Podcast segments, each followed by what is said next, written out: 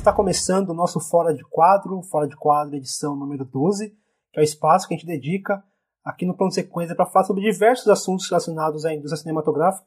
Eu sou o Fernando Machado e hoje nós vamos dedicar esse espaço para falarmos sobre cinema contemporâneo feito em Goiás. E, como sempre, comigo, Leandro Luz. Fala, Leandro. E aí, queridos? Vamos lá, Fora de Quadro, mais um. Cinema goiano, né? É, você me chamou primeiro, mas acho que as palavras têm que ser da Marina, né? Nossa grande representante aí do, do Estado. Fala aí, Marina. Tudo bem? Tudo bem, meninos? Esse é o meu momento. Hoje você pode falar isso com propriedade. É, com propriedade, falar do meu Goiás. Estou muito feliz. Vamos até aproveitar aí para desmistificar algumas coisas. Eu não vou perdoar ninguém.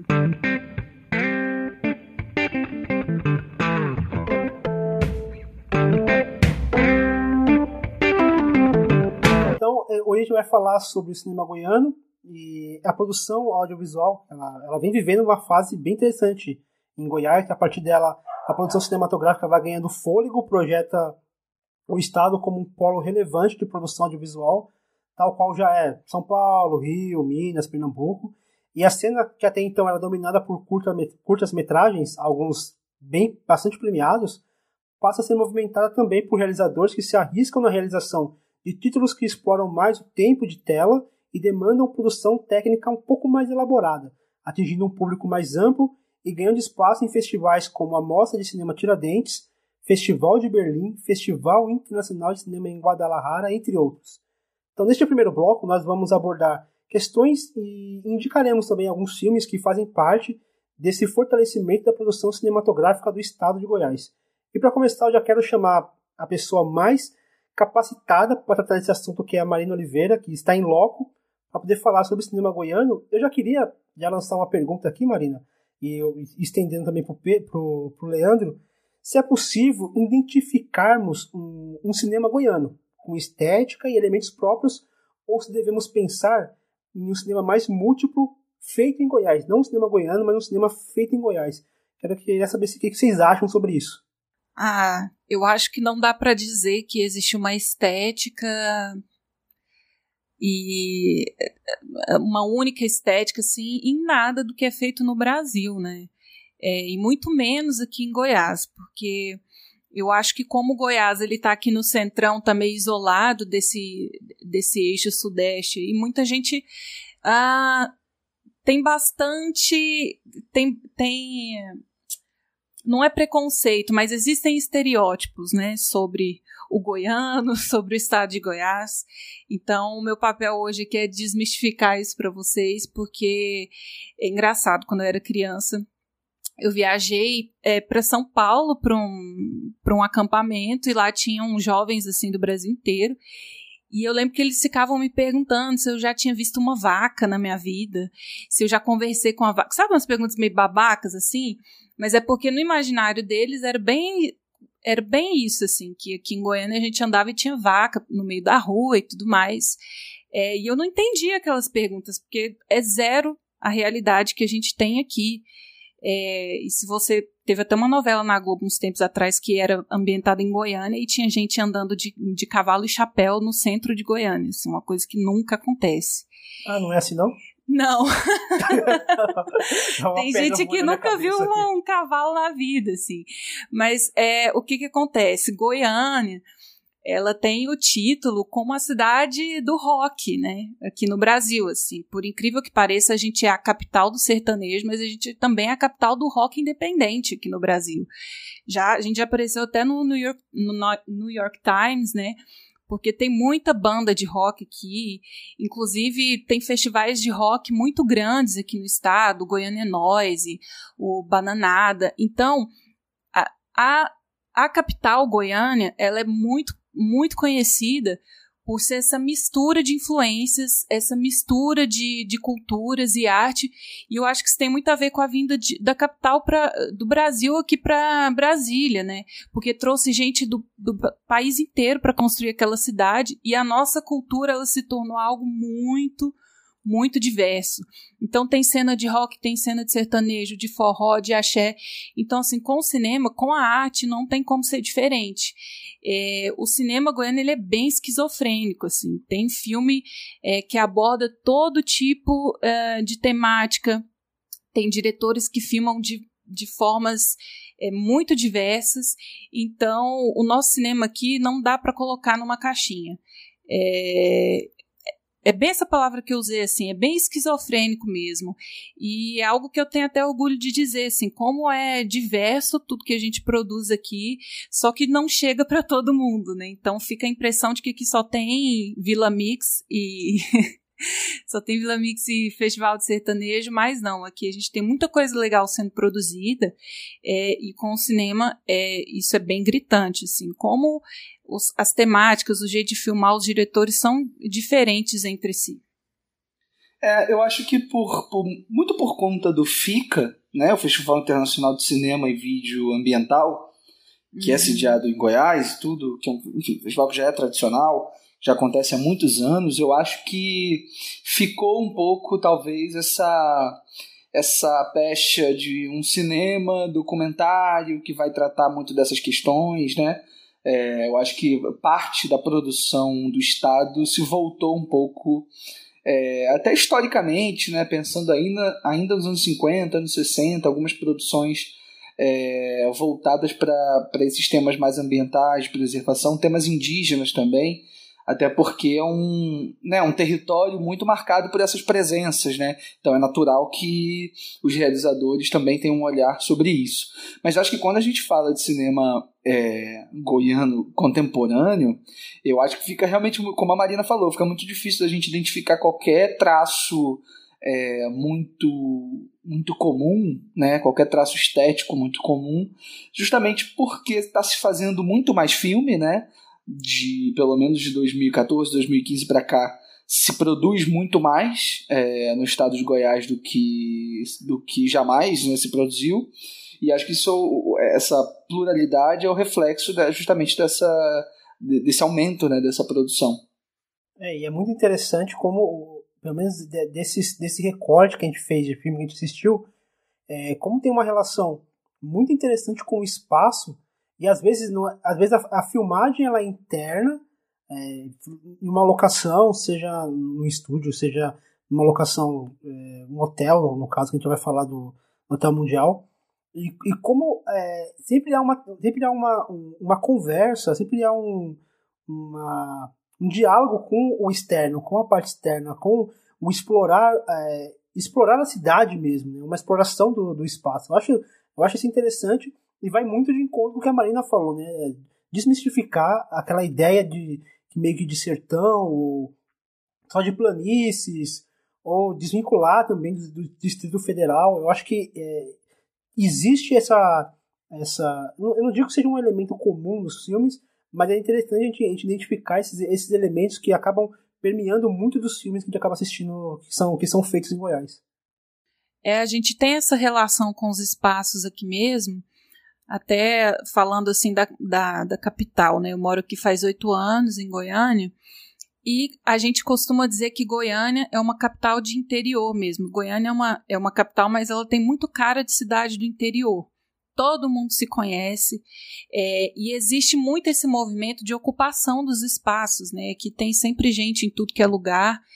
É, então a gente tem essa relação é, de interior mesmo com a cidade, com os espaços que a gente ocupa e querendo ou não a própria natureza que a gente está que a gente está inserido aqui, né, o cerrado e tudo mais, é, faz muito parte da nossa identidade mesmo, que é uma coisa que a gente gosta, que a gente tem orgulho e isso acaba que permeia bem os filmes que a gente vai falar aqui. Ah, legal. E assim, é um cinema bem, bem plural no sentido de até de questão de gênero e, por exemplo, que vai para a primeira indicação sua, que é uma animação, né, Marina? É, isso é interessante. É, tem muitos, tem muitos estúdios, tem muitas produtoras de, de filme que, que são focadas em animação aqui em Goiânia. quando eu fiz faculdade de design, né, eu conheci várias pessoas e tive vários colegas é, que já tinham um trabalho, já faziam um trabalho de animação com MTV, com vários canais de fora. Então é interessante como o trabalho é feito aqui, mas ele é vendido para fora, assim, ele não, não, não é muito difundido aqui. Né? O pessoal daqui não conhece as animações que são feitas aqui. A gente tem animações incríveis. E aí eu separei essa, esse curta-metragem do Ogro, né, de 2011, dirigido pela Márcia Deret e pelo Márcio Júnior, que é uma animação, é, o apelo estético dela para mim é muito forte. A história eu acho legal, acho que é uma adaptação de um conto, mas o cuidado da animação em si, né, da técnica que eles usaram, imita é, as gravuras, né? Quem, como eu, já fez já fez aula em laboratório de gravura, assim, enlouquece vendo essa animação, porque é muito bonita esteticamente e é bem apegada do que é feito aqui pelos animadores aqui de Goiânia, assim, que eles têm um, um apreço estético muito grande. As animações feitas aqui são um nível, assim, internacional mesmo. É tudo muito, muito bonito. E aí, se vocês quiserem conferir, a gente vai deixar o link do YouTube aqui para vocês verem essa animação, O Ogro, que é bem legal tem uma relação com os quadrinhos, né? Do, uhum, é. Que o desenho ele, ele remete muito, até, até a forma como ele se movimenta, se, é, remete muito aos quadrinhos e até na, na questão, a, a, própria, na própria movimentação da, da, dos planos também, né? A gente vê que tem um, tem um racorde ali que lembra muito a virada de uma página. É, os enquadramentos. É. é muito legal, é, muito, é uma história bem intrigante, assim. Eu uhum. gostei bastante. Vi uma galera reclamando muito da, de, de dublagem e tudo, que é o que, sinceramente, pra mim não tem problema nenhum a dublagem. No, ah, eu gostei. É, é uma, é uma dublagem. É, assim, meio estriônica, mas que faz sentido da história que ele quer contar. É caricato, né? A historinha ela é caricata, então pede esse tipo de dublagem, assim, não me incomodou também, mas é ele é, essa animação ela imita aquela maneira negra de fazer gravura, né? Que você pinta tudo de preto e você tira as partes que você quer evidenciar, né? Então dá esse, uhum. esse peso dramático para a história, bem legal. Massa, massa. E você, Leandro, você quer. tem algum filme para indicar pra gente? Tenho. É, só queria comentar que eu vi o Ogro também. Eu achei ah, bem legal. Visualmente é fantástico, assim. É, é? Eu acho que. É porque isso, a animação é um troço muito difícil mesmo. É, porque eu acho que poderia. É, é acho que era uma história que podia se desenvolver um pouquinho mais, assim, para ficar ainda mais é, interessante do que podia é. ir além um pouco, né? Mas é um trabalho um tão, tão fodido, né? Fazer animação que, sei lá, os, curtinho, os né? 10 minutos que tem já, já são incríveis, assim. Visualmente é realmente muito impactante, assim. Tem o quê? Uns 5 minutos? Acho que um pouquinho mais, deve ter uns 7, 8. É, é muito curtinho. Mas é muito legal. É, eu queria trazer um filme é, que aí é completamente oposto, né? Pra, aliás, para falar dessa pluralidade né, que a gente levantou no começo, que é um, um dos filmes que eu separei aqui, né? É o Parque Oeste, da Fabiana Cis, que é um filme de 2018, é um documentário. É um filme que a Fabiana faz é, basicamente sobre uma personagem. É, e ela e ela faz um retrato assim bastante duro, mas ao mesmo tempo muito muito próximo, muito sensível é, dessa personagem e dessa luta é, de moradores de região periférica em Goiânia, que essa mulher faz parte, né? É, e aí ela vai, vai falar basicamente sobre uma desocupação no bairro que dá nome ao filme, né, no Parque Oeste, que aconteceu, eu não vou lembrar exatamente agora é, o ano, mas eu acho que foi por volta de 2005, 2006, ainda era é, um governo Lula, e foi uma, uma, uma desocupação muito pesada, com uma repressão policial muito forte, e o filme ele recupera um pouco essas imagens de arquivo, e e aí o filme ele mexe um pouco acompanhando essa personagem na casa dela, numa, numa abordagem mais é, padrão, e aí de repente o filme vira a chave é, com, com, essas imagens de arquivo e fica muito impactante e é impossível de se manter é, é, indiferente nessa sessão.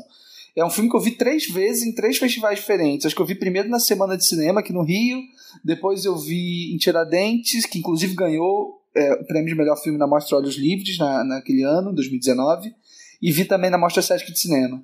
Um filme incrível. Eu não sei se ele está disponível online, eu acho que não. Posso até dar uma procurada melhor depois para indicar, mas é um filme que vale muito a pena assistir.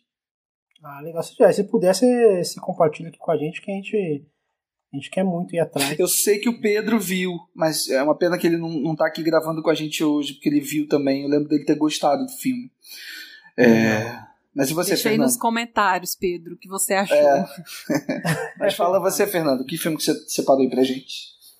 Cara, eu vi, eu vi um filme que ele, ele é de 2019, chamado Vermelha, do Getúlio Ribeiro. E é um filme que me impressionou, cara, me impressionou demais. E assim, e até pra eu formular aqui uma sinopse, é, vai ser difícil porque é uma história.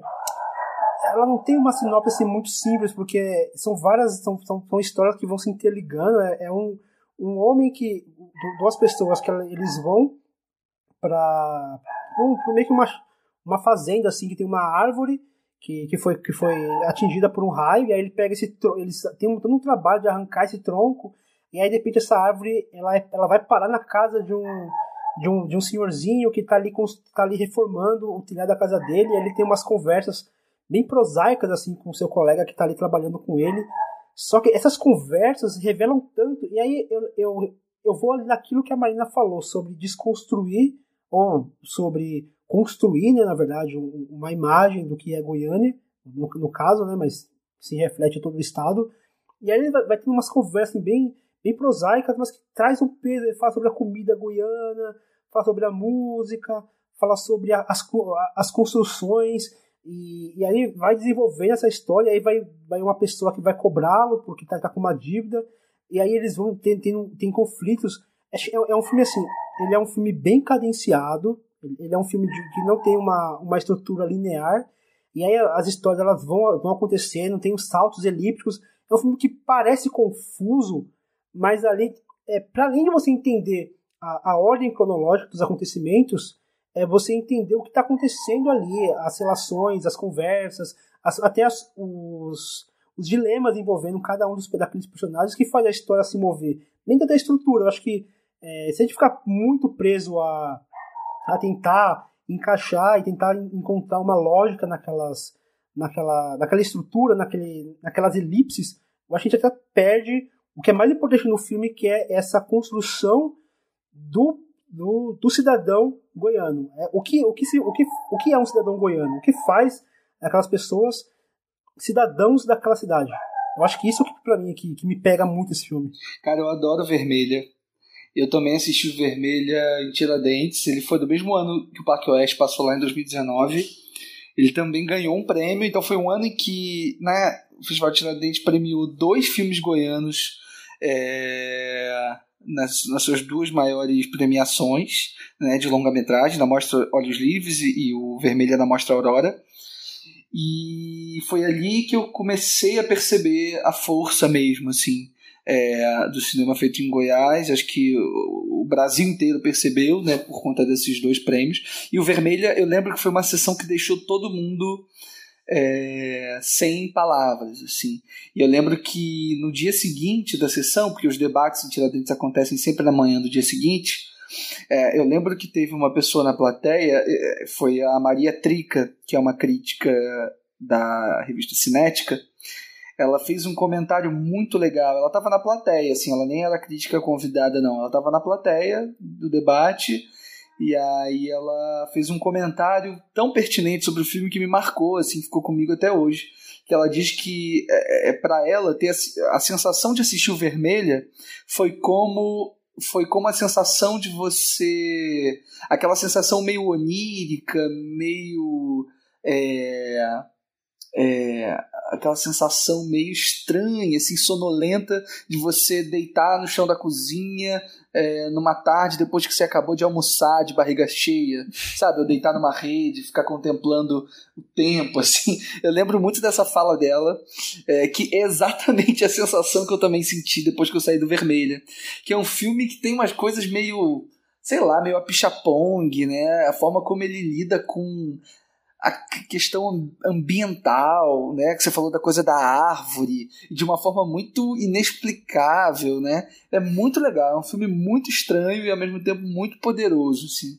Gosto muito também. Não, e, e aparece um, tem um, um, eu acho genial que a pessoa ela, ela começa a contar dos sonhos dela e aí ela vai entrando nos detalhes assim um, um, os detalhes muito pessoais íntimos e a, e a, gente, e a pessoa não consegue entender o que, que ela está querendo dizer aquele sonho eu acho que é muito disso que a gente sente no filme a gente não consegue entender o que está acontecendo mas a gente sente o que está acontecendo eu acho que é eu até estava comentando com a Marina sobre isso que existe uma uma coisa assim de, ah, eu preciso entender esse filme pra, pra gostar. Que eu até comentei que eu acho que foi no Letterboxd que eu vi um, uma resenha que a pessoa colocou.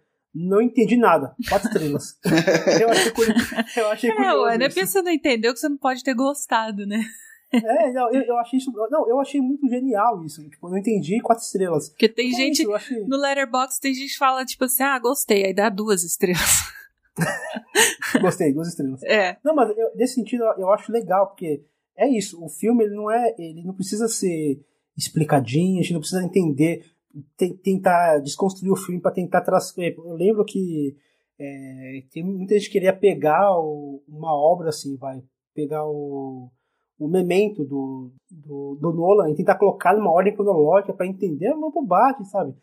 Cara, o filme não foi feito desse jeito, então a gente não precisa ficar tentando encontrar uma explicação lógica para o que está acontecendo. Tipo, deixa o filme, deixa o filme te tocar, sabe? Fica lá assistindo o filme e, e sente o que o filme está querendo te dizer. É, e para fechar a listinha aqui para você que quer conhecer, né, o cinema goiano, eu quero indicar também o As Duas Irenes, que é um filme de 2018 com direção do Fábio Meira. É um filme super fofo, assim, eu não vou entrar muito na sinopse, mas é uma menina que descobre que o pai tem outra família e tem uma, ela tem uma irmã dessa outra família que tem o mesmo nome dela, né? Ela chama Irene, tem uma irmã que se chama Irene também, e o filme vai é, descobrir essa, esse início de relacionamento e amizade entre as duas. É bem legal. E também quero indicar o Dias Vazios, que é uma adaptação de um livro também de um escritor goiano. É um filme de 2019 com direção do Robinei Bruno.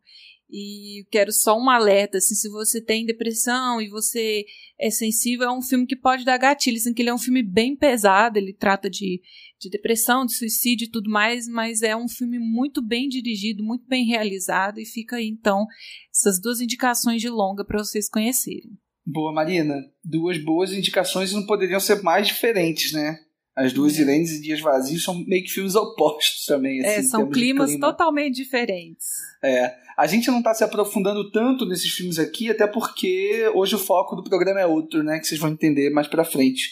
Mas importante a gente situar esses filmes é, dentro dessa produção contemporânea, sobretudo esses filmes que impactaram mais a gente nesses últimos, nesses últimos anos. Eu queria levantar só dois aqui também, que eu falei do Parque Oeste, que é um longo, e agora levantar dois curtas. Um dele é o Guará, é um filme dirigido pelo Fabrício Cordeiro e pelo Luciano Evangelista, que é um curta-metragem sobre um lobisomem que aparece em Goiânia. É, não vou falar mais sobre isso, mas é um filme Amo. que causou bastante burburinho na Mostra Sesc de Cinema no finalzinho do ano passado. É, muita gente adorou, muita gente odiou. Tem crítica dele no site, né? Tem crítica é. dele, acho que escrito pelo Pedro. É, super vale assistir. E queria indicar por último Relatos Tecnopobres, que é um filme do João Batista Silva, um curta que ele dirigiu ano passado e que esse ano é, foi exibido naquela, nessa proposta que o Cachoeira Doc, aquele festival de documentários da Bahia, do Recôncavo da Baiano, é, exibiu, acho que mês retrasado, é, de forma online, né?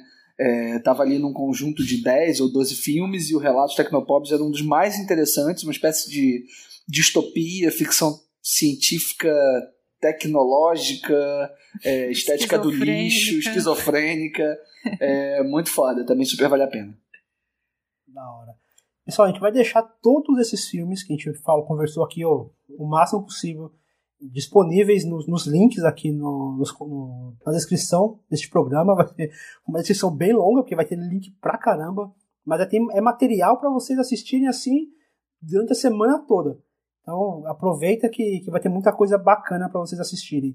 E agora a gente vai para um, um, momento muito especial para a gente, que a gente vai para uma entrevista que a gente fez com o Jalel Barbosa. Ele é o diretor do filme Hotel Mundial, um filme que a gente assistiu. A gente vai comentar um pouquinho sobre o Hotel Mundial, sobre o filme, sobre a produção do filme, sobre alguns elementos do filme e também um pouquinho sobre o que como, como, como que tá o, o, o panorama do cinema, dá um panorama do cinema goiano, que já comentou um pouquinho aqui, ele também vai comentar nessa entrevista. Então a gente vai acompanhar essa entrevista a partir de agora.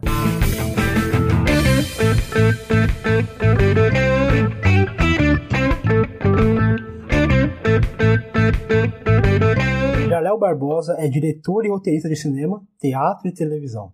Formado em audiovisual e pós-graduado em roteiro de cinema, em 2011 escreveu e dirigiu seu primeiro curta-metragem, Julie, Agosto, Setembro, que percorreu mais de 50 festivais no Brasil todo e no mundo, como Festival de Gramado, Cine Ceará, Festival do Rio e Festival de Cinema Latino-Americano em Flandres, na Bélgica, e recebeu mais de 20 prêmios. Em 2018, Jalel lançou Hotel Mundial, no que dirigiu e escreveu e conseguiu ampla distribuição por meio dos serviços de streaming da Prime Video. Viu estrear no ano passado, em 19 capitais, através da rede Cinemark, o longa-metragem Alaska, história a qual escreveu em parceria com Pedro Novas. Atualmente, trabalha no desenvolvimento de uma série de ficção dramática em oito episódios para a produtora Sertão Filmes. E aí, Jalel, tudo bem com você? Tudo bem, gente. Obrigado pelo convite aí.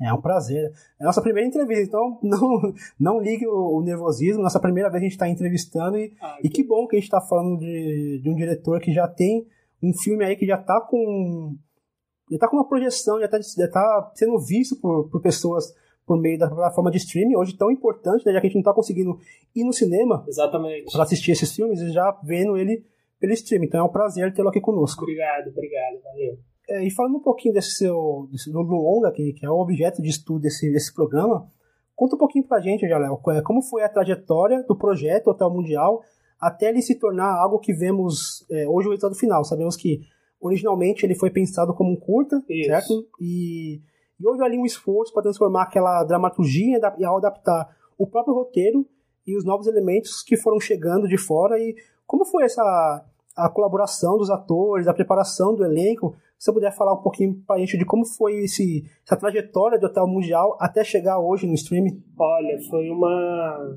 uma jornada, viu? Porque é, esse filme começou lá em 2011 é, em 2011 a gente já tinha um tratamento de roteiro, assim, que tem até um, um e-mail que eu enviei para outro roteirista que, que chama é, tratamento final, como se o roteiro estivesse pronto. Lá a gente achava que estava pronto. É, e a partir dali começamos essa saga que é o cinema brasileiro, assim, de tentar patrocínio, enviar para leis, é, tentar fomento e tudo e não consegui aprovar o filme. Fui conseguir aprovar, se eu não me engano, em 2013 e o dinheiro deve ter saído assim em 2014, se eu não me engano. Então a produção do filme mesmo começa mais ou menos nesse período, entre 2014, assim, é, final de 2014, alguma coisa por aí. É, só que nesse período, para você ter uma ideia, em 2011 é a data que eu faço o meu primeiro curta-metragem, né? Então eu estava iniciando minha carreira é, dentro do cinema, assim, como diretor. E então, assim, tentando buscar uma, uma linguagem, um certo tipo de ente, entender um, o, o, o, que, que é que vem a ser meu interesse, né, dentro da, do, da, da, do cinema, assim.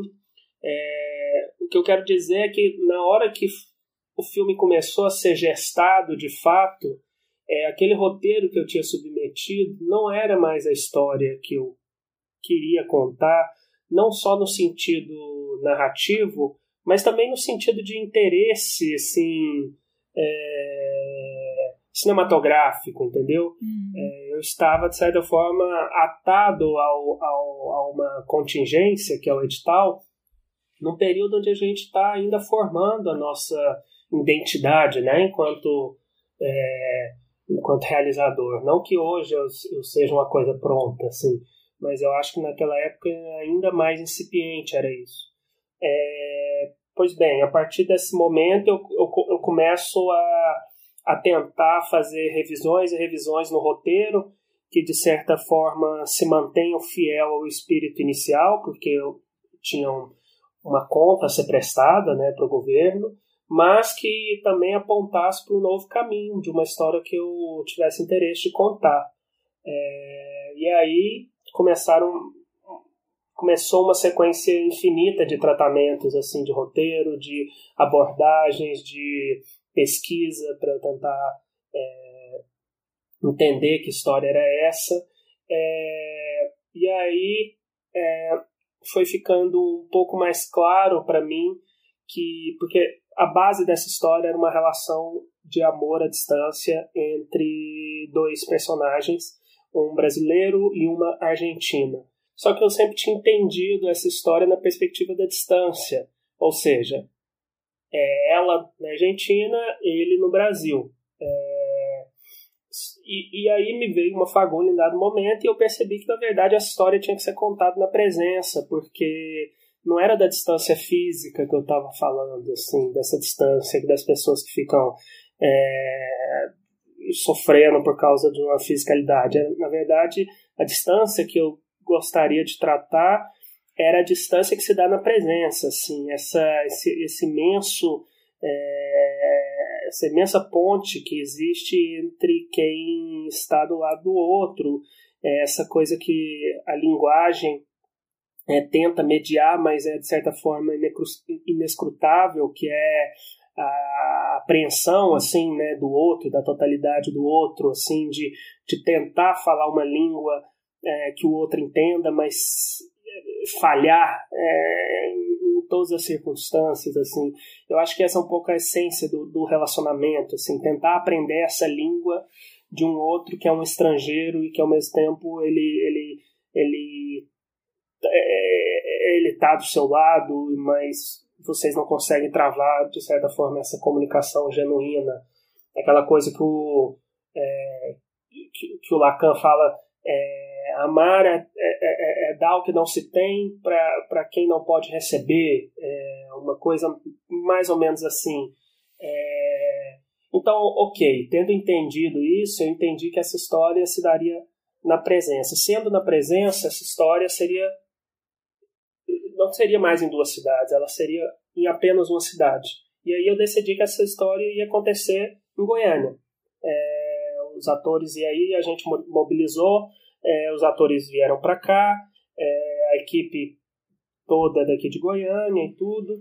Só que aí uma série de coisas é, aconteceram, eu ainda não estava satisfeito com o meu roteiro e, e eu fui tendo atitudes cada vez mais assim drásticas durante a preparação. É, e, e, e, e, cada problema que acontecia no set eu, eu ia respondendo com com, com soluções mais, mais, vamos dizer assim, é, radicais para aquele processo. Assim. É, e aí calhou que no fim das contas, no, um dia antes da gravação, a gente perdeu a nossa locação, onde o filme ia acontecer em Goiânia, que ia acontecer todo dentro do apartamento. É, foi aí que a gente decidiu, de um dia para o outro, ir para Argentina e gravar o filme lá. Depois eu posso, se for o caso, é, falar melhor sobre isso, mas o que motivou o, o, o primeiro gatilho para o filme ir para Argentina foi essa resposta longa aí que eu dei. Nossa, então foi uma saga mesmo, né? Pensar que. É, isso foi, foi parte da saga. É, assim. porque realmente, quando a gente não está satisfeito com o roteiro, aí são inúmeros tratamentos, né? E pelo que eu entendo, o que aconteceu é que você mudou o roteiro completamente, né? É, porque você entendeu a história de uma maneira diferente até o ponto de mudar a locação e tudo mais, né? Então, Foi. daí a gente. O que aconteceu? É. é eu, eu, eu, o que, que era a minha satisfação de essencial com, com o roteiro? Tinha a ver assim, com a própria base do que vem a ser um roteiro. Porque eu fiz faculdade de cinema, depois eu fiz uma pós-graduação de cinema, oh, de roteiro, e aí eu senti que aquele jeito de contar a história, naquele momento, não estava me satisfazendo, assim, é, porque pelo que é, pelo que eu gostaria de dar vazão naquele momento. Então, eu comecei a fazer algumas coisas que, é, pelo menos na, na, na, na teoria assim do que se ensina de roteiro não não são muito indicadas assim, né? Ah, não escreva o que não pode aparecer na tela ou não sei o que. Aí comecei a dar cada cena de roteiro minha tinha título de música, comecei a trabalhar com colagem, roteiro. Isso antes, lá atrás. Uhum. Só que quando eu vou para Argentina, eu tô indo já no avião, onde eu não tenho nem perspectiva de saber que filme que eu tô indo fazer. Esse roteiro que estava ainda em retrabalho, ele se esvaneceu.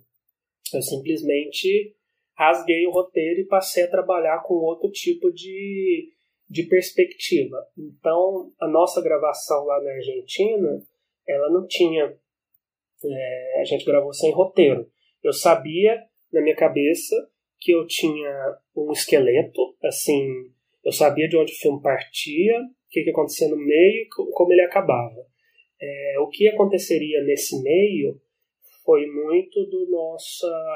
veio muitos atores da nossa imersão conjunta ali naquele apartamento em Buenos Aires é, e no caldo da preparação que a gente tinha tido durante uma semana aqui em Goiânia. Teve improvisação dos atores? Tudo, basicamente tudo no filme é improvisação. o, que não, o que não é é baseado em coisas que eu pontuei com eles é, an anteriormente, mas não necessariamente diga sim ou faça sim. Coisas que eu fui dando mais, é, é, de certa forma, gatilhos para eles, assim, ó, é, eu acho que se você falar assim, ela pode ir tal e tal, mas poucas. Era mais assim, uma, uma direção de mise-en-scène, ó, a cena vai ser isso, não sei o quê do que uma pontuação de texto ou de, de, de, de, de gesto, entendeu? Era como se eu tivesse um controle mais macro da situação e os atores um controle mais, mais gerencial, assim, sabe, da cena.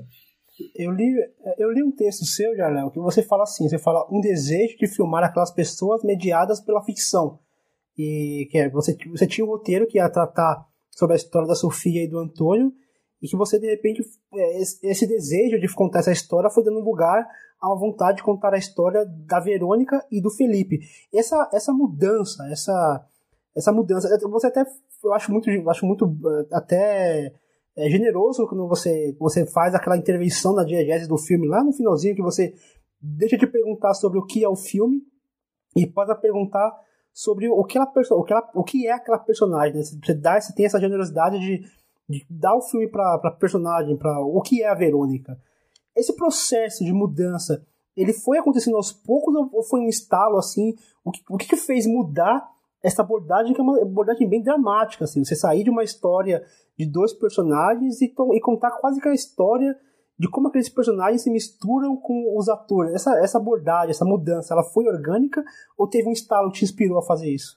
É, assim, para começo de conversa, assim, o, Felipe e a Verônica são meus amigos, assim, então é, o, o, convite para o filme, é, para Verônica o convite não foi por causa da amizade, uhum.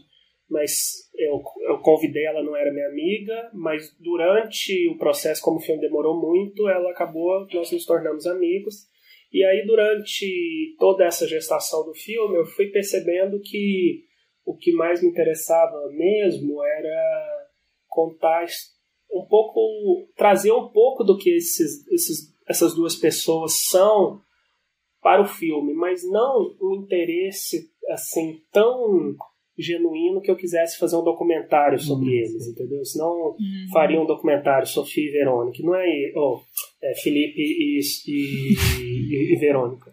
É, e não era esse, assim. Era um lugar de, de meio termo entre isso. Então eu já vi algumas vezes assim que sobre o Hotel Mundial a discussão vai para um lugar um pouco assim, ah, documentário ficção. Eu entendo se discutir isso, mas não era é, muito meu interesse. O, o, o que mais me interessa é, e me interessava no filme é discutir essa perspectiva da persona, assim, tipo, é, tem um outro que fala pela gente. É isso que me interessa, sabe? Assim, é, nós somos comandados por um é, por uma outra estrutura né, que está dentro da gente e que, e que tem voz e que nós não sabemos quem é essa pessoa. Né? Então, é Verônica, é Sofia, não, não importa, essas, essas, isso tudo se entrecruza em dado momento. Agora, não, não lembro de ter um estalo que me fez ter essa ideia. É... Agora, eu lembro de, na verdade, isso tudo não está. Isso não era uma definição quando eu fui. Quando a gente começou a gravar, ainda não era uma definição de que o filme traria eles.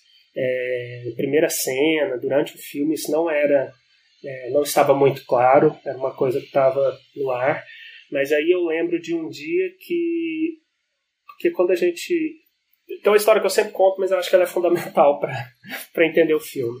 Quando a gente foi viajar para a Argentina, foi, foi família de amigo, foi lá no aeroporto, não sei o quê.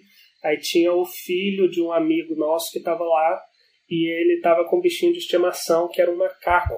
E esse macaquinho era marrom. Aí eu perguntei para ele, é, qual o nome do seu, do seu macaquinho, do seu bichinho? Aí ele falou marrom.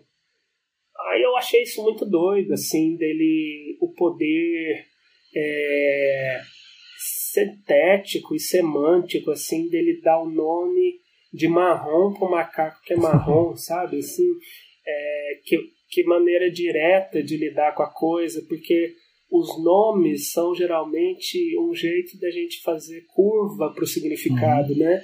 É, é como se o meu nome fosse uma característica minha, né?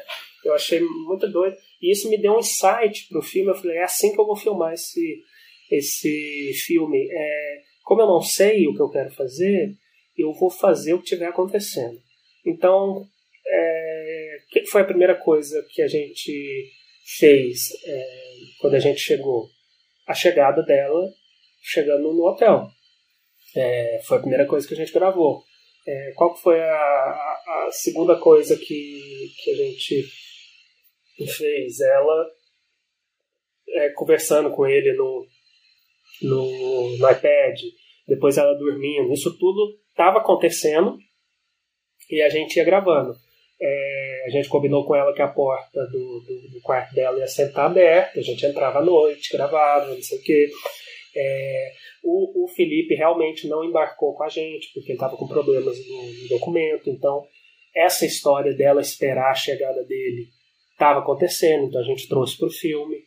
Só que não estava ainda de fato decretado o fato de que, beleza, vai ter esse jogo entre personagens, não sei o quê. Isso veio mais para quando eu a gente não tinha mais o que fazer. Teve uma hora que, ok, você vai filmando o que está acontecendo, mas tem uma hora que não está acontecendo nada, entendeu? Você já filmou ela tocando, você já filmou ela não sei o quê. E aí eu, a gente se reuniu num quarto, sem a atriz. Aí eu virei pro pessoal e falei, tava com vontade de entrevistar ela, assim. Porque eu gosto, de, eu gosto de entrevistar. Eu tinha feito um programa que eu tinha entrevistado muitas pessoas e, e fazia muito tempo que eu não entrevistava.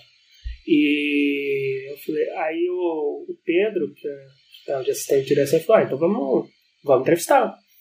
E aí ele montou, montamos o set de entrevista, e aí eu pergunto para ela, sem combinar nada, falei, é, qual que é seu nome e o que, que é esse filme? Aí ela falou, é, Sofia. E aí eu não sei porquê, eu perguntei de novo, e perguntei de novo. E, e eu não queria nenhuma resposta. Uhum. Eu tava perguntando, sei lá, era um jogo. Aí na terceira vez ela falou, meu nome é Verônica. Aí, pum. Aí eu entendi que, que, que ela estava jogando comigo. É, e aí o resto da nossa entrevista foi eu jogando com ela nesse negócio de Felipe, é, é, Antônio, Sofia, não sei o quê. E aí, como a entrevista é de certa forma essa essa coisa que vai marcando o filme, é, acabou que o filme é sobre isso também, né? Mas ele acabou sendo por causa do acaso. Assim. Poxa, legal. É, e assim, resgatando essa, esse papo que a gente teve, né, sobre a, a, as dificuldades que você teve na produção do filme, né, é, desde 2011, você falou, fora os tratamentos do roteiro e até o seu próprio crescimento como profissional, né, para a realização do filme, teve essa questão é, com os editais que você participou e tudo mais. E aí eu queria puxar o papo para esse panorama do cinema goiano, né, que é o que a gente está abordando um pouco aqui hoje. E realmente o cinema daqui de Goiás ele teve essa crescente nos últimos 20, 10 anos, ele teve alguns pontos de virada, né? E eu percebo um papel fundamental é, dos editais e fomentos como a Lei Goiás e também dos festivais que a gente tem por aqui, né? Como FICA, Festcine, para produção e para divulgação do trabalho dos, dos autores daqui. E assim, não só os editais e os festivais, né? Eu, é, a gente notou aqui também, principalmente aqui em Goiânia, é um surgimento expressivo do empreendedorismo aqui no mercado é, cinematográfico, né? Tem as escolas da Rosa Beirado, como a, a né? Escola de cinema, o curso de audiovisual da própria OEG, né? É, tudo isso contribuiu para a gente ter uma evolução, um avanço é, do cinema aqui em Goiás. E aí eu queria perguntar para você assim, é, qual que foi o papel desses mecanismos, tanto o, o, a, a, faculdade, os, os, incentivos do governo, é, os festivais, para o seu trabalho, né?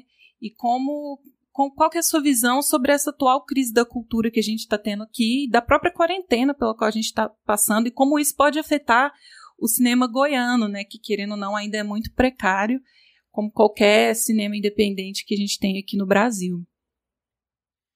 Não, pois é. é essas, essa, esses elementos que você citou aí, eles foram fundamentais, assim, para essa turning point aí do cinema goiano.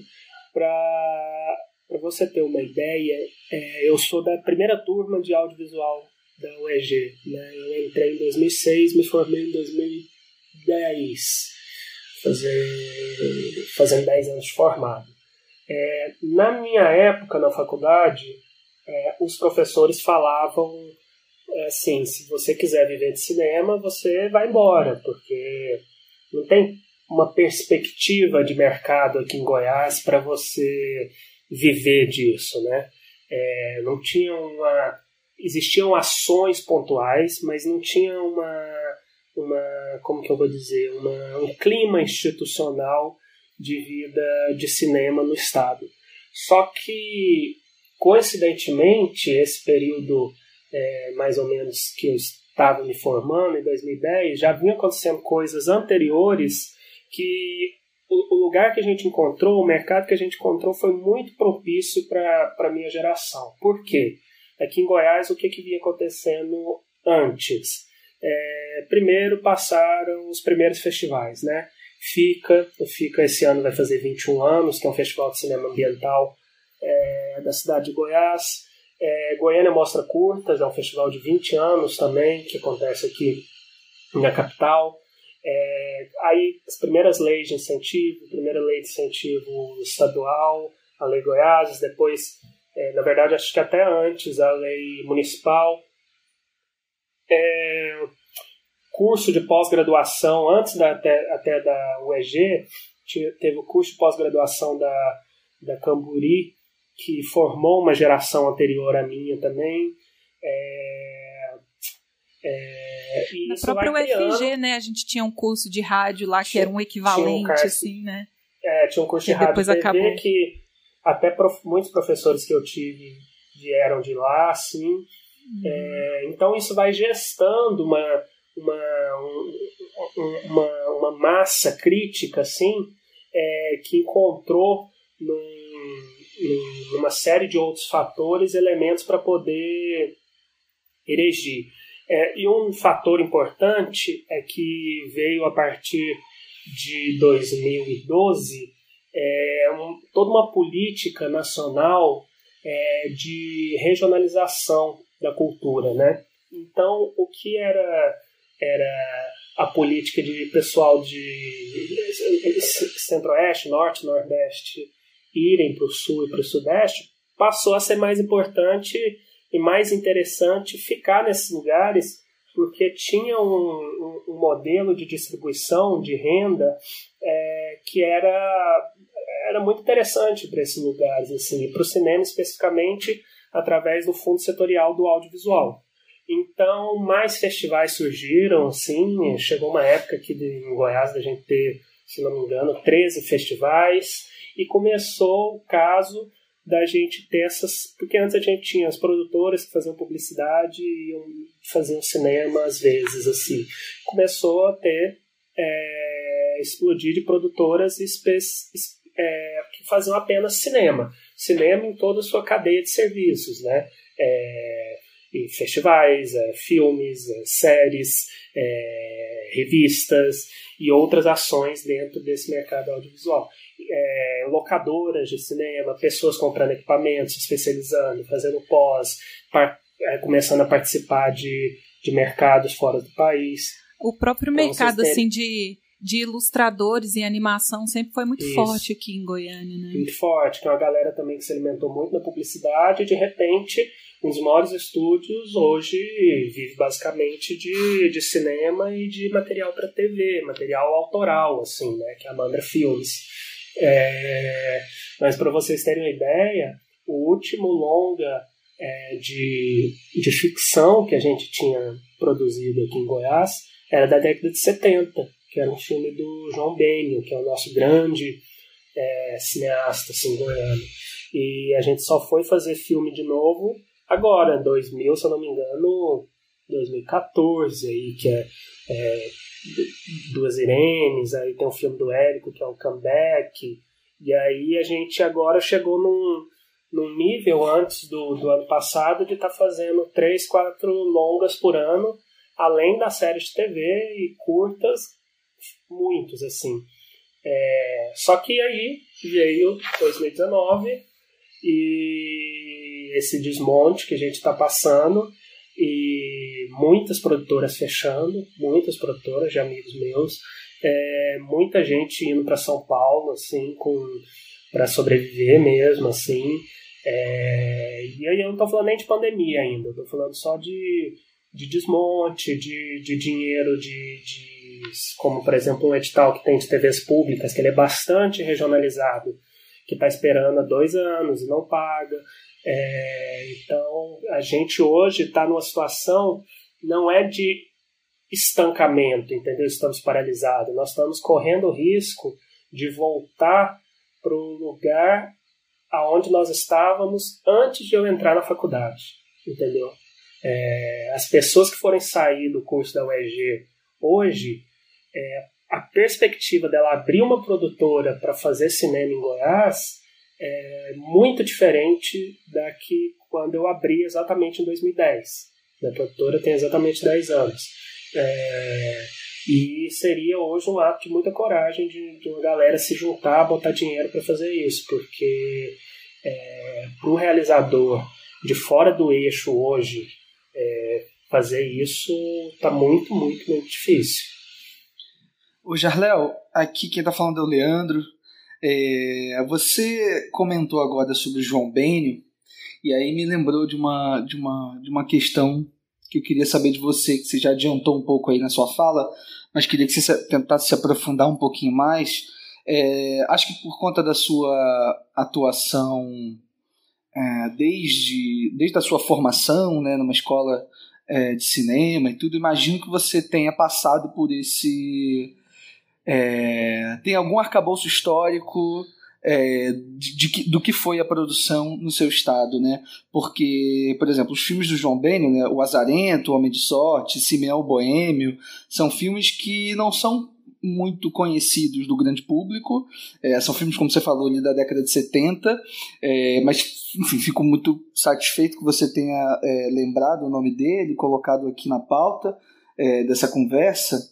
E queria entender, esse arcabouço foi, foi um reflexo direto da sua faculdade? Você sente que. Como, como você sente essa, esse conhecimento mesmo histórico do, do, do, próprio cinema, né, feito no seu estado por, pelos seus pares, assim? Você acha que isso é algo é algo fomentado entre os cineastas, entre enfim, seus amigos, colegas de profissão? É, como você se enxerga essa trajetória, né? Porque por muito tempo, como você falou, da década de 70 até meados dos anos 2010, é, houve um quase um apagão, né?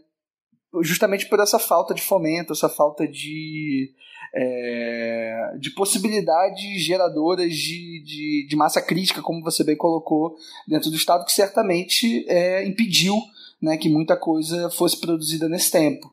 É óbvio que outras coisas eram produzidas também, né? Sei que tem, tem uma produção grande de documentário na década de 80, 90, nos 2000, mas longa-metragem de ficção, né, nesse formato que a gente que o Hotel Mundial se encaixa, né, que, que a gente está falando aqui, de fato houve um pouco esse apagão, né? Sim. É... Então, primeiro sobre o, o Ben, assim, ele é uma figura relativamente é, certa mitologia aqui no estado, mais ou menos sobre em, na classe de cultura, porque ele também não era só cineasta, ele é, é, produtor, ator e, e, também era cozinheiro, então era uma figura meio é, iconoclasta, assim, então tem certa uma certa magia por trás do nome dele, mas assim, pouco conhecimento dos filmes. O que o que eu sei, assim, e, e, e reporte sobre os filmes tem a ver mesmo com, com ter passado na faculdade, ter assistido, porque a gente tinha essa matéria, né, cinema goiano e tal, e que fora uma carreira mais estabelecida, é, como a do, os filmes que o Ben esteve inserido, é, a gente via ações mais pontuais, mesmo sobretudo a do Cineclube Antônio das Mortes, né, que juntavam uma série de pessoas interessadas por cinema ali e acabaram produzindo conteúdo também, produzindo documentários, filmes que acabaram ficando importantes na cinematografia, mas é uma coisa muito restrita. A maioria das pessoas é, sobretudo da, da, do cinema mesmo, não conhece é, os filmes e não fala dos filmes. O, um dos grandes filmes que eu julgo do nosso cinema, que é o Diabo Mora no Sangue, é, do Ben e do Cecil Thierry, é um filme esquecido, assim, não tem, é um filme que merece uma restauração, é, ser passado num, num, grande evento aqui, mas é um filme completamente é, relegado. É, agora, duas coisas também que eu gostaria de dizer é, no meio desse apagão, a gente teve um filme rodado aqui, que ele sempre reivindica como o filme goiano, que é o filme O Tronco, do João Batista de Andrade. É... Mas a gente aqui não muito, porque é um filme, apesar que ele, quando a Embrafilme acabou, o João Batista vir, é, mudou para cá. Então ele acabou fazendo muita coisa aqui, ele participou da criação do FICA, mas o, o, o, tronco, quando foi gravado, ele veio com toda uma estrutura de fora, é, com... Teve até gente daqui que trabalhou, mas não é goiano do jeito que a gente entende aqui, no sentido de mobilizar uma estrutura é, uma estrutura institucional do Estado e que depois fomente é, é, essa estrutura para que ela vá aprendendo, vá crescendo. Não, não gerou isso assim. Foi um ponto é, apenas. E, por fim, o que eu queria dizer é que, a, a, a, além da gente, apesar da gente estar tá vivendo esse momento de, de, vamos dizer assim, de um semi-apagão novamente, por causa das, da desestruturação é, do setor audiovisual no Brasil, eu não acho que vá acontecer novamente o que aconteceu é, de 70 para dos anos 2000. É, porque eu acho que a gente teve aí uma mudança de paradigma que tem a ver com, com tecnologia mesmo, né? Assim, é, o acesso para a gente conseguir produzir hoje é muito diferente. Eu acho que sim, a gente pode regredir em termos profissionais, é, pessoas vão deixar de se formar, é, a gente pode deixar de ter ótimos profissionais porque eles vão mudar de área, mas eu acho que a gente vai continuar tendo filmes filmes que vão ser feitos em outras condições, mas eu acho que não vai ter mais essa história de ah, Goiás de 2020 até 2030 ninguém fez filme. É, porque é isso, agora é, é Sony a Alpha 6500, um microfone, vamos lá, né? Tá. Você falou, achei legal você falar dessa questão da tecnologia. Eu lembrei que eu assisti uma, é uma, um uma série de documentários que a Netflix está disponibilizando, chamada é, Feito em Casa, se não me engano, que é do Pablo Larraín. E aí, muitos desses documentários são dirigidos com, com celulares, porque são, foram feitos durante a quarentena, né? Então, é, e todos sem orçamento, né? Sem orçamento nenhum, uma coisa assim bem totalmente caseira. E aí disponibilizou, e assim, disponibilizou numa, uma plataforma como a Netflix, uma plataforma mundial. E aí eu gostaria de saber o que, que você pensa sobre isso. Você acha que, de alguma maneira, é, essa situação que a gente vive hoje, dessa, desse enclausuramento, dessa coisa de não conseguir, de ter protocolos para poder se filmar em público. Eu, eu, moro aqui em São Paulo, então aqui em São Paulo já saiu uma série de, de, de recomendações e protocolos para se abrir as filmagens em lugares abertos e tudo.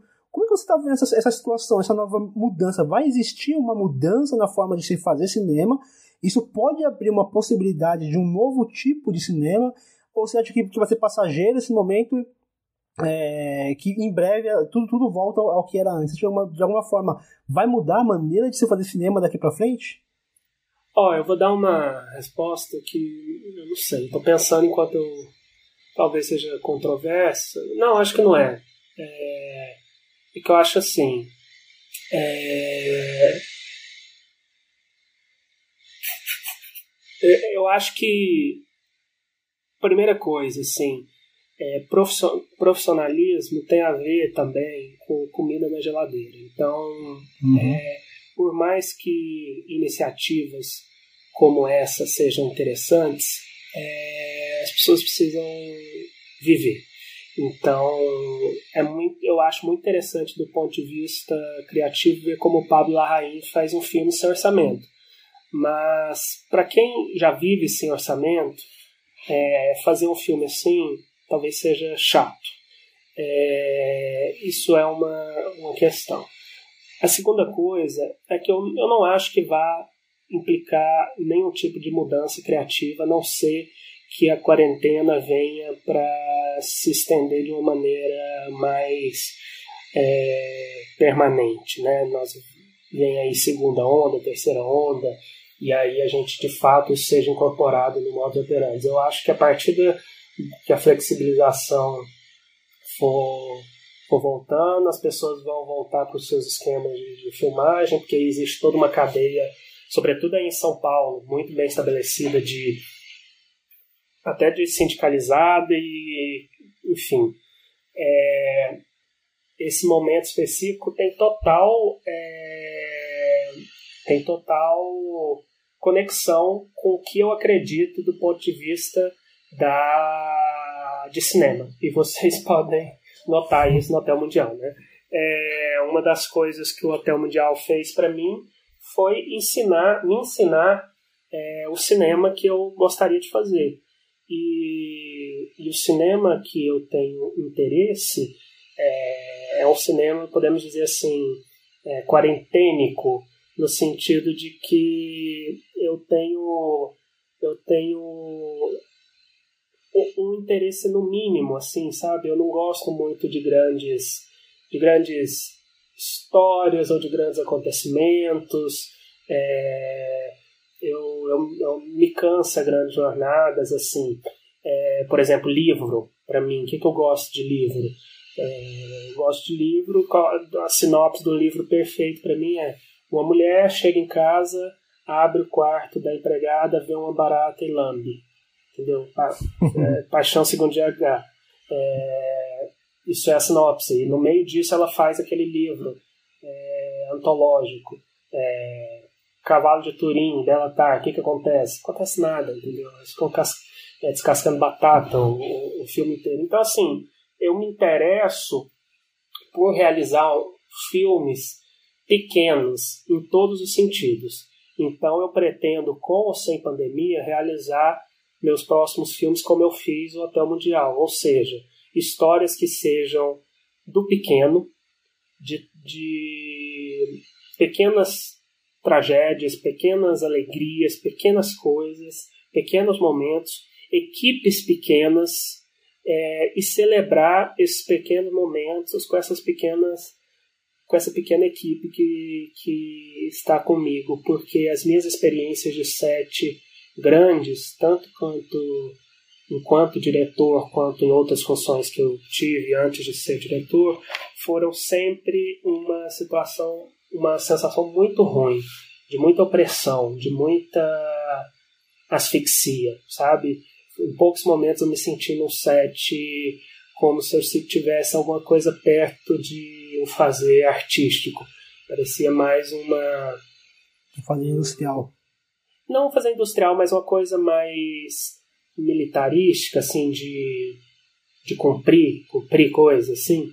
E, e eu acho que a gente adotou uma estrutura de set que veio lá dos Estados Unidos, criada para um sistema de estúdio é, que tem que funcionar mesmo daquele jeito, porque é, uma, é, uma, é um sistema que, se não funcionar, ele, tá, ele, ele vai gerar muitos e muitos problemas. A gente importou isso, isso veio para São Paulo, que, que replica isso de um dado jeito, aí chega aqui em Goiás, eu estou fazendo um set de um jeito, de uma estrutura que talvez não tenha a ver com, com o nosso mercado, não tenha a ver e aí eu percebi que eu podia fazer um outro tipo de set, entendeu? Com pessoas que podiam se filiar ao filme por outros motivos, é, partindo de um outro jeito. E eu quero ver se eu consigo continuar assim nos próximos filmes. Jarléo, é... que bom que você puxou até o Mundial nessa, no finalzinho dessa sua pergunta, porque eu acho que, enfim, se o Fernando e a Marina também não tiverem mais questões, acho que a gente já pode caminhar é, para o fim dessa ótima entrevista que a gente está fazendo aqui contigo. E antes, só queria que você respondesse sobre um detalhe que era uma, enfim, uma pauta que a gente identificou aqui como algo interessante é, no Hotel Mundial, uma das coisas que mais me chamaram a atenção pessoalmente.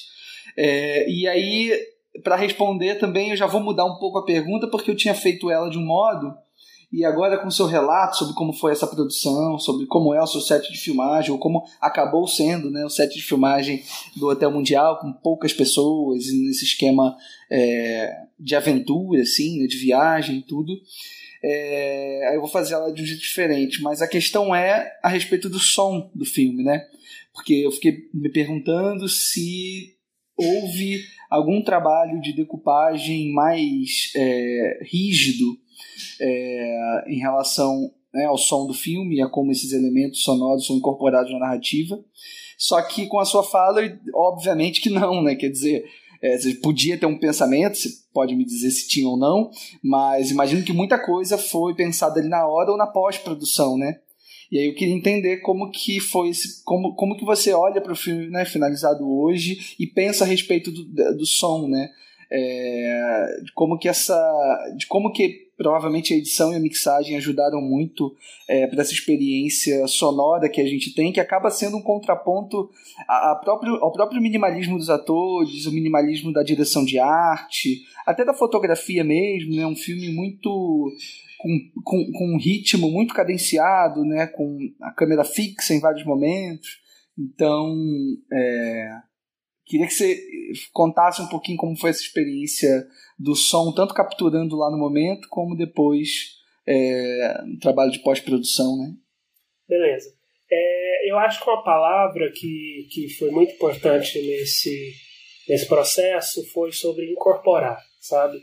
Eu acho que se fosse assim o Jarléo de antes que tivesse fazendo o filme, ele teria sempre um ímpeto de, de ou mascarar ou de é, tentar resolver.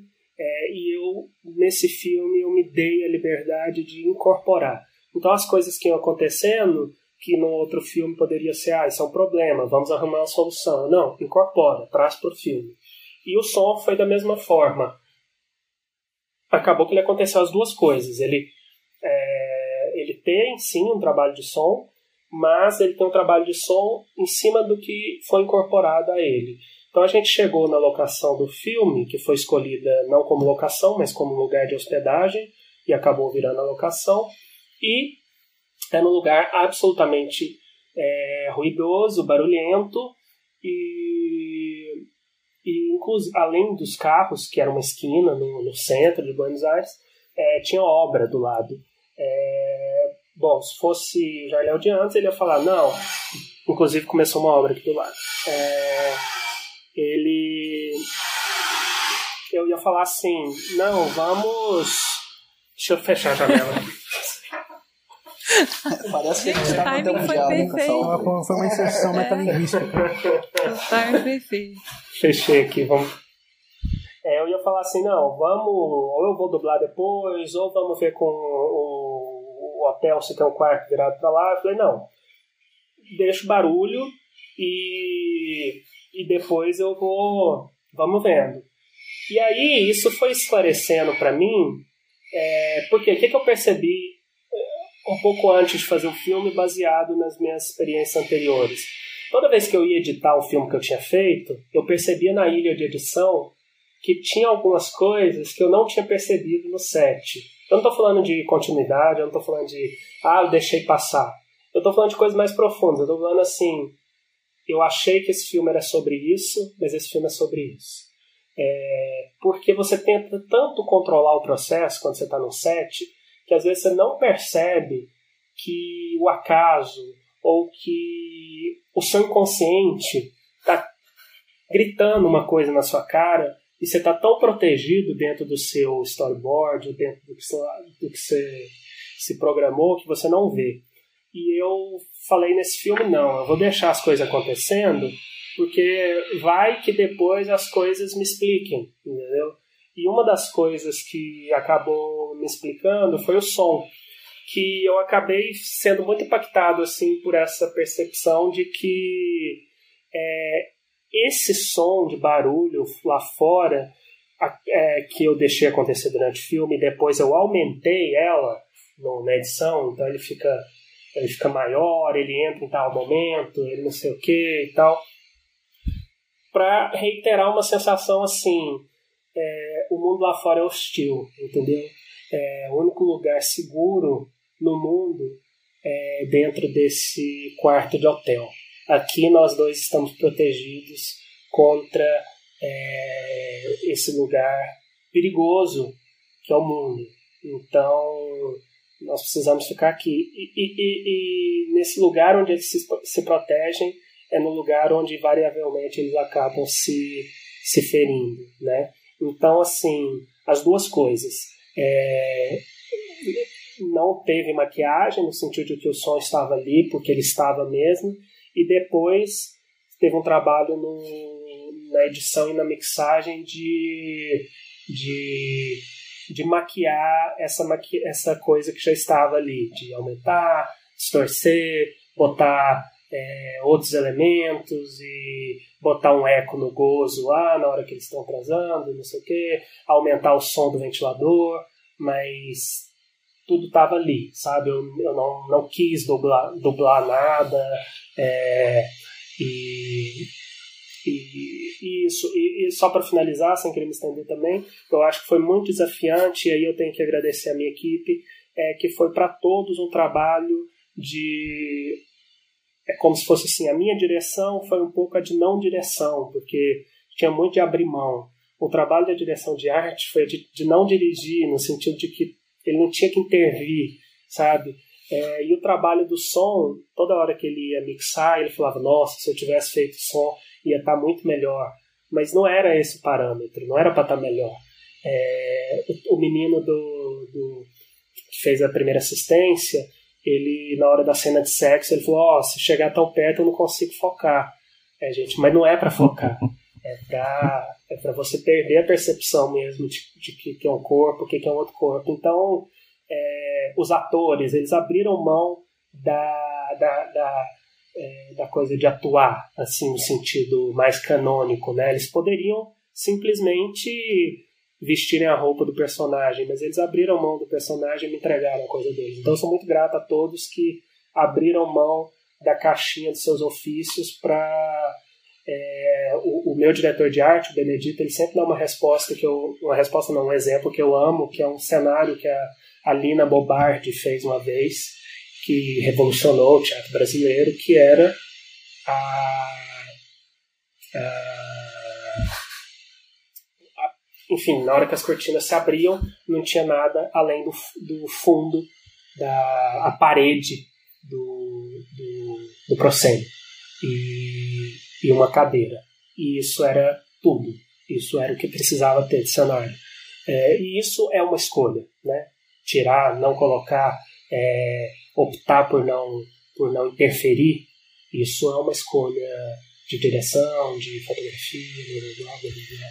mas isso assim, isso que eu estou falando foram foi o filme que me ensinou, eu não tinha nada disso aprendido antes de fazer o filme.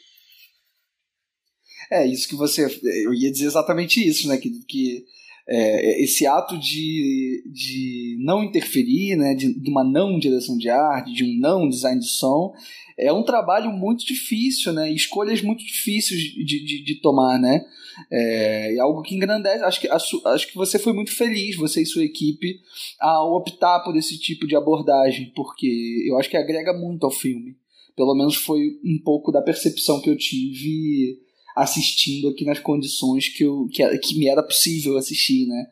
É, e foi uma, uma, coisa que acho que, não sei se alguém comentou aqui, mas assistir esse filme é, nessa própria experiência de quarentena que a gente tá é interessante, né? Imagino que ganhe umas camadas que você nem tem imaginado que teria, né? É, mas, queridos, fica à vontade para. Não sei se o Fernando da Marina tem mais alguma questão, se não, fica à vontade para dar suas palavras finais, os recados que você achar interessante, dizer onde o pessoal te encontra também pelas redes sociais e se quiser comentar de algum trabalho que você esteja também é, desenvolvendo, que esteja para sair, é, fica à vontade aqui, o espaço está aberto para você. É, e também fala onde que, onde que a galera consegue assistir o seu filme também. Certo. É, bom, gente, obrigado. Desculpa pelas é, respostas prolixas. Espero que vocês possam cortar, porque é, esse filme ele tem, ele foi muito específico assim na minha carreira e eu tenho medo de falar uma coisa e, e ficar faltando outra parte, assim. É, mas bom, foi isso. É, agradeço pelo convite. Quem se interessar em assistir o filme, ele está disponível em todo o Brasil na plataforma da Amazon Prime, né? É, meus curtas-metragens estão todos na, na internet. É, Julho, Agosto, Setembro, Faltam Duas Quadras, é, Atrás da História, que é um filme infantil juvenil. Uh, e tô meio de férias, assim, de, de tô produzindo coisas, mas nada de para sair no momento, assim. É, então não tenho muito nada para divulgar, não.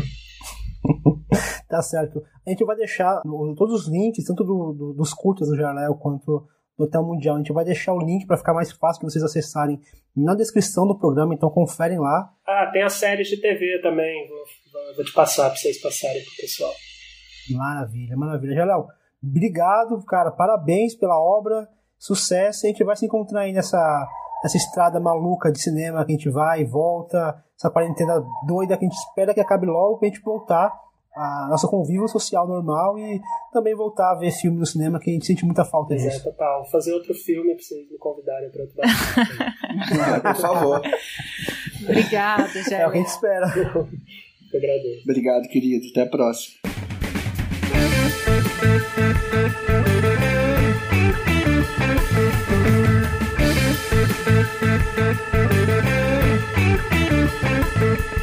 Agora, nosso bloco de indicações, nós vamos começar agora fazendo algumas indicações. Eu vou puxar a fila aqui e eu quero fazer duas indicações que, na verdade, se conversam entre si. Que o primeiro é um artigo escrito pelo Diego Qualia, que já participou aqui com a gente.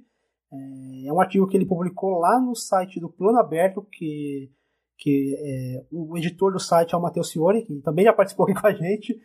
E o nome do artigo é É eficaz apagar uma obra de arte? E aí o Diego ele fala sobre essa questão de teve essa, aquela polêmica do e o vento levou ter sido retirado da, do catálogo da HBO Max, depois voltou com algumas observações e aí ele, ele vai ele vai desenvolvendo é um artigo longuíssimo assim, mas muito longo, mas ele é bem completo e vai falando sobre essa questão de quando a gente encontra uma obra que é problemática, como que a gente deve lidar essa obra? Será que cancelar a obra? Será que descartar a obra? Será que é assistir a obra com olhar crítico? E ele vai desenvolvendo isso.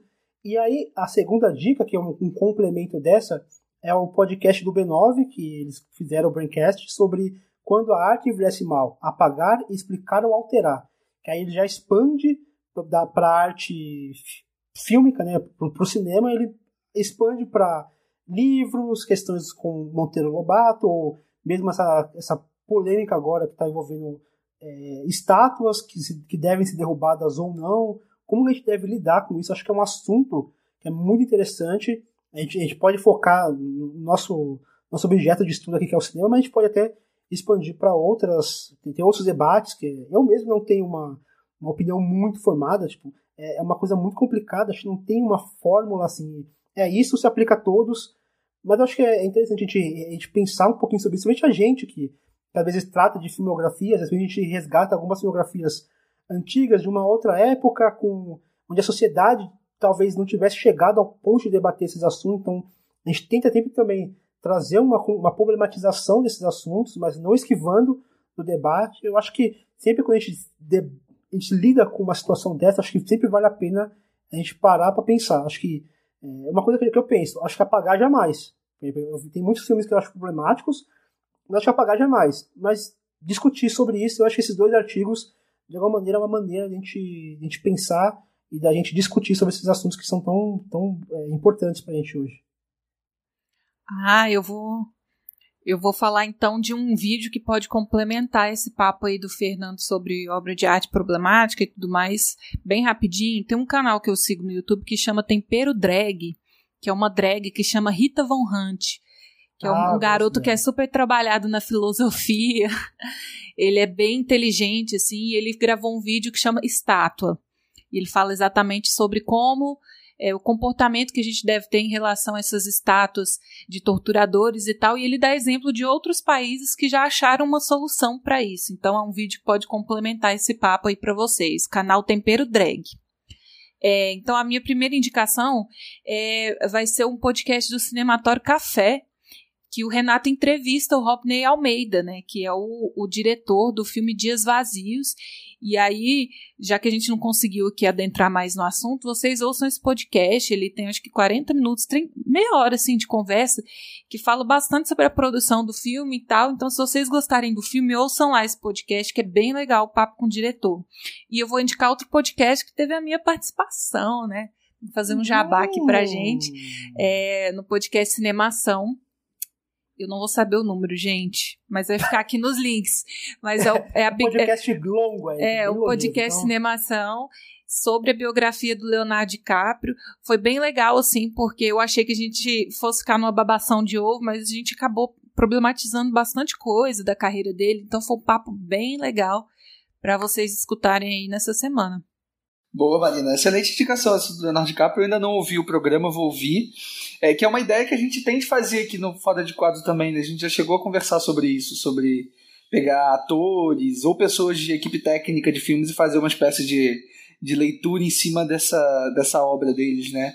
Com um paralelo ao que a gente faz no, no programa central do Plano Sequências, com os diretores e tal. É, muito boa indicação. Eu vou indicar, na verdade, duas coisas que têm me salvado nessa quarentena. Na verdade, que me salvam há muito tempo, mas que nessa quarentena, particularmente, é, tem tido uma importância fundamental é, e que não tem nada a ver com cinema. Uma delas é o programa Ronca Ronca, que é um programa de rádio que acontece há muitos anos. É, e atualmente está no formato de podcast né, pela internet. Então tem no Spotify, não é? Na Apple e no site roncaronca.com.br, que é, enfim, um programa de rádio à moda antiga, é, capitaneado pelo Maurício Valadares, que é um cara, um radialista, DJ importantíssimo aqui do Rio de Janeiro. E tem um programa semanal, né? Todas as quintas-feiras, a partir das 10 da noite, ele solta um programa novo. E nesse tempo de quarentena ele está fazendo uma espécie de recapitulação de programas antigos. Então ele vai pegar programas que ele fez na década de 90, anos 2000, 2010, está fazendo uma recapitulação muito legal. E assim que possível ele vai retornar, óbvio, à produção normal, é, nova, né, de programas. É, e o a novo segunda, normal. O, no, é, o famigerado novo normal. Leandro, é... explica o pessoal o que é rádio, que talvez o pessoal não saiba. Pois é, essa, essa molecada é um, aí. É um, podcast, é um podcast ao vivo, fala assim. É. Pois é, né, cara? E, e o Ronca Ronca é legal, porque ele é ao vivo, mas é gravado, né? Quer dizer, é, ele tem essa é, particularidade de, de manter a alma mesmo do rádio, por mais que eles não estejam no dial, né? É, um pouco que, enfim, tu, um pouco do que a gente faz aqui certamente é um legado do que o Maurício Valadares fez por muitos anos com Ronca Ronca e muitos outros radialistas também fizeram. É, e por fim, te, queria indicar também um blog que eu tenho lido muito, é, de um cara que eu já conheço há muito tempo, mas que é, o blog mesmo, né, as crônicas que ele escreve, eu, eu comecei a, acompanhar mais esse ano, que é o Boteco do JB, botecodojb.com, é, que é capitaneado pelo JB, o, um crítico, cronista gastronômico, enfim, ele não costuma se denominar como crítico, ele fala que ele é mais um cronista sobre a cidade de São Paulo que acaba eventualmente falando de comida, né? Mas ele é um cara que é um, enfim, é um cara importante também para para a gastronomia paulista e brasileira de algum modo, um cara bastante relevante dentro do meio. É, e ele escreve muito bem, e ele está publicando textos todas as quintas e todos os domingos no site dele, no blog dele. E das pessoas que escrevem hoje, ele é um dos, é, essa, é, essa é uma das pessoas que eu mais gosto de acompanhar. Então fica aí essas duas dicas para quem tiver interesse.